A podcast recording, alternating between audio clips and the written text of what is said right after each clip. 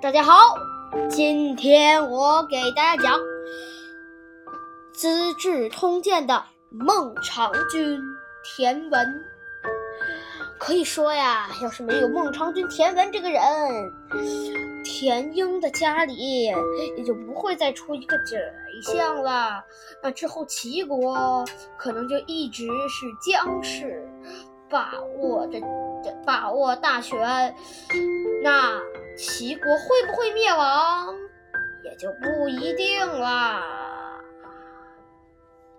好，那这到底是个什么故事呢？关于孟尝君这个字儿，孟尝君这个名字，孟尝君田文，他其实就叫田文哈，他不叫孟尝君田文。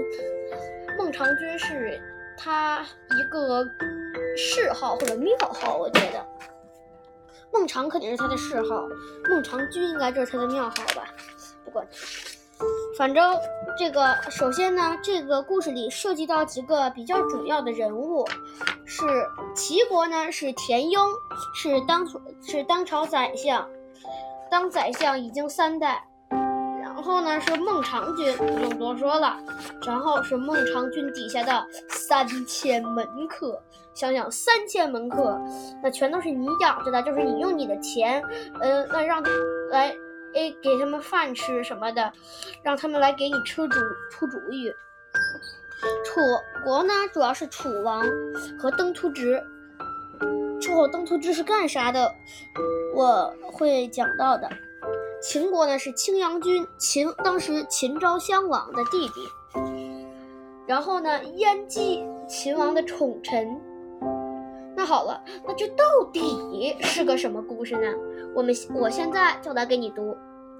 田文的母亲生下他刚好是五月初五，拥有四十多个儿子的父亲说：“这个月份生下来的孩子不好，不能养活，得把它丢掉。”可田文的母亲却舍不得，把他寄养在不远处的一个大户人家里，等他稍微长大点儿，就帮人家放牛。我告诉你，其实啊，这个他说父亲有四十多个孩子，你感觉啊，这母亲那么能干，能能生四十多个孩子？不是的，是啊，他有好多的这个，他就是他跟好多人结婚了，好好多妾结婚了，但是呢，他只有一个正妻，这个正妻就是田文的这个母亲，我觉得应该是哈。反正啊，有四十多个儿子，又不是一个母亲生的，要不然那母亲到老了也生不了四十多个人，对吧？在他十几岁的时候，母亲把他带到父亲面前，想让父亲看看这个即将长大成人的孩子。谁知父亲一看到他就生气地对母亲说：“我让你把他扔掉，你却敢养活他，为什么？”还不等母亲回答，田文就磕头跪拜，问田英：“田英，你记得吗？我们在《围魏救赵》里讲过，呃，这个在韩在救韩的时候，命田田忌、田英、田盼为大将军，这个田英就是这个田英。”问田英：“父亲，你不让杨五月生出的出生的孩子，是什么原因呢？”父亲说。五月出生的孩子长大后跟门户一样高，会害死父母的。田文又问：“人的命运是由上天安排的，还是由门户安排的呢？”田英不知道该怎么回答，只好沉默不语。这个门户就是这个门框，这个门框的高啊，然后他这个跟门户一样高，你说这是谁说的呢？我估计就是一个传言而已。田文又说：“如果是由上天安排的，你又何必担忧呢？如果是由门户安排的，那加高门户就可以了。谁还能长那么高呢？”这话说的田英面红耳赤，不好意思的走开了。过了些日子，田文又碰到了他，问：“父亲，儿子的儿子叫什么？”田英答：“孙子。”那孙子的孙子呢？玄孙，那玄孙的孙子呢？呃，这个我也不知道了。田文说：“您执掌大权，担任相国，已经历经已历经三代君王了。如今齐国的领土没有增大，而您的财富，而您的财产却积累的无比丰厚。您的妻妾可以脚踏绫罗绸缎，而贤能的志士却穿不上粗布短衣。妻妾哈是我们之前应该也讲了，就是不是正妻的那些，同样还是就同样还是跟那个一个男人结婚了的那些就叫妾，但是呢，一个古代呢是可以一夫多妾，一夫多妻一妻多妾的，他还只有一个正妻，其他的都叫妾。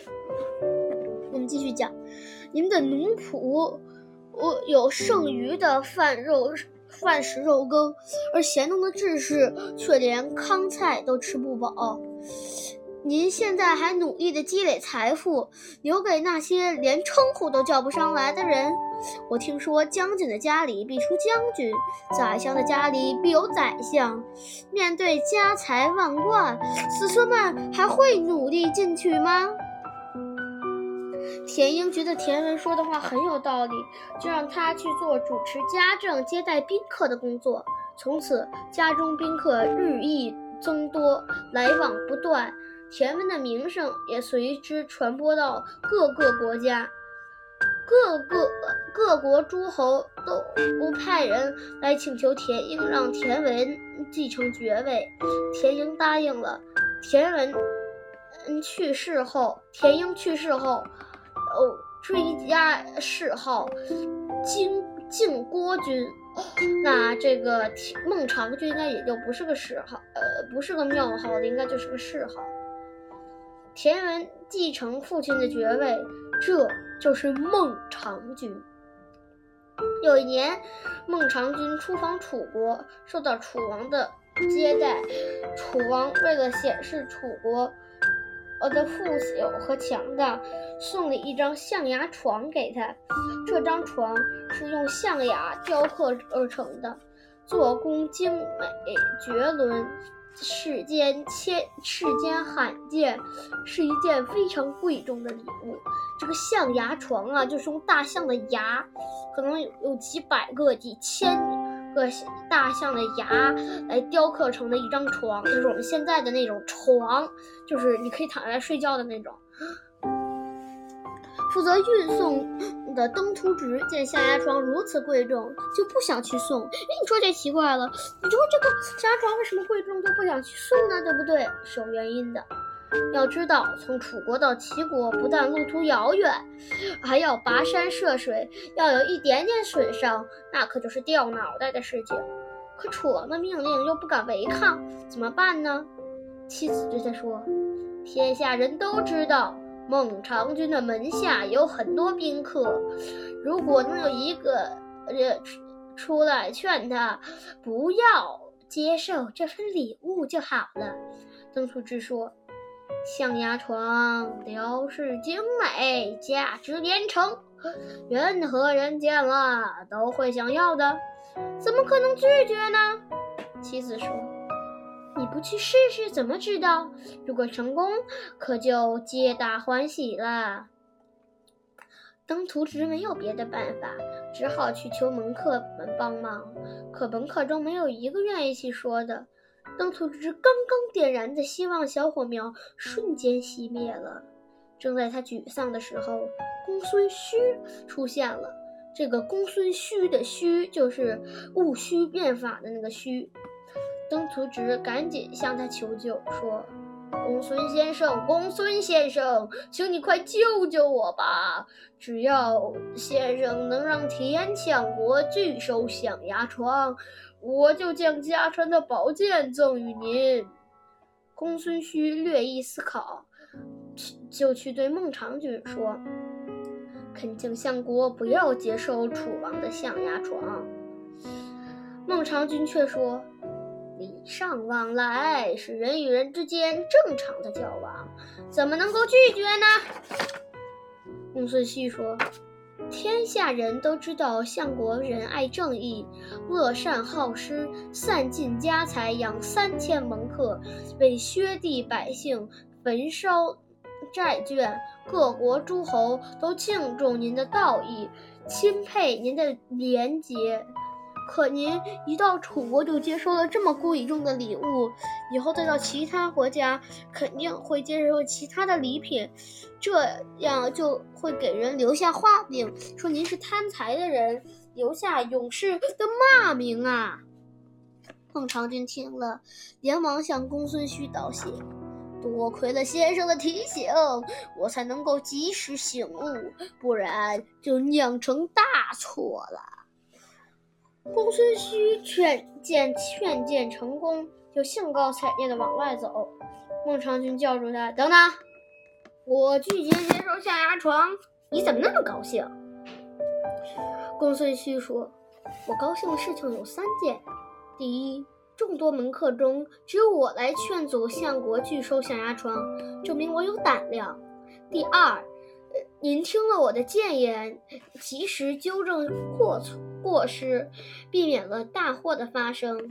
第三，只要您拒收象牙床，曾途直就把家传宝剑赠送给我。孟尝君听到这里，不但没有发怒，反而高兴地问：“那你拿到宝剑了吗？”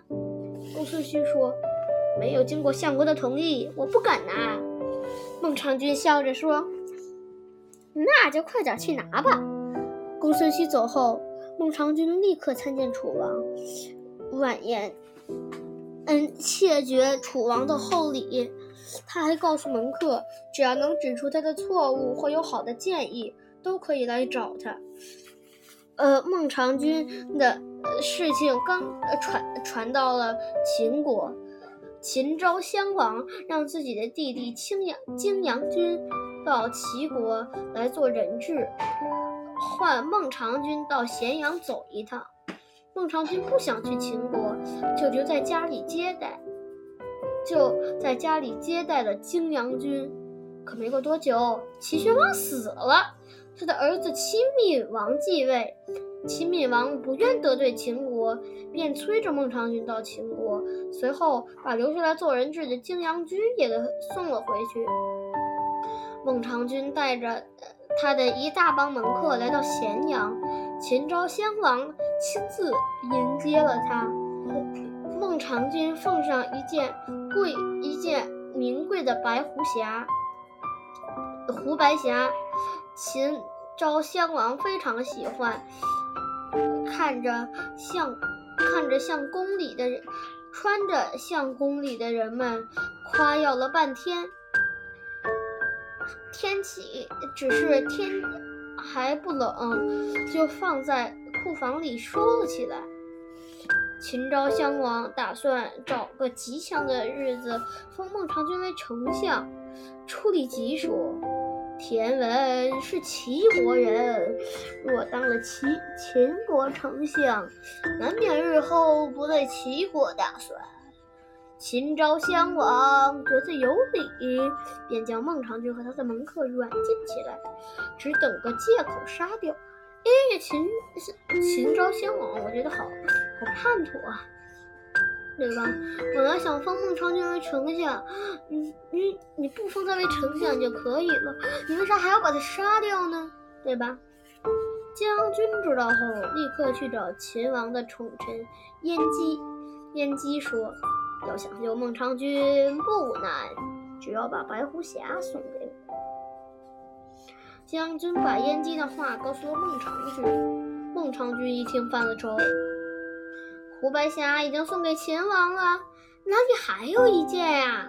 一个门客拍着胸脯说：“我有办法。”当天晚上，他从狗洞爬进宫里，找到白虎放白狐侠的库房，正打在打开门。要进去的时候，看守库房的人醒了，他赶紧学了两声狗叫。呃，等到看守库房的人睡着，他进去把白狐匣偷了出来。燕姬得到这件宝贝，想方设法的劝秦王放弃杀孟尝君的念头，并发下过关文书。孟尝君害怕秦王后悔，拿着文书急急忙忙的向函谷关赶去。可到了函谷关，正赶上半夜，依照秦国规矩，要等鸡叫的时候才能放光，才能开光放人。有一个门客捏住鼻子，学起了公鸡大名儿，而他一声接着一声，好像有几只公鸡在叫。接着，关里的公鸡都叫了起来。关上的人打开城门，验了文书，就放他们出关了。秦王果然后悔了。等他派人追到函谷关时，孟尝君早已逃远了。孟尝君一生坎坎坷坷，留下很多生动的故事，正如宋朝徐君所说：“但当五岳命于天，骑虎风摇恐未然。若是当时真不举，无门安得？”客三千，这个呀，我也在我的另外一个专辑《我最喜欢的古诗词》里分享了这首诗，欢迎大家去听。好了，明天我们呢就该讲一个著名的哲学家孟子的故事了。欢迎收听明天的《资治通鉴》，再见。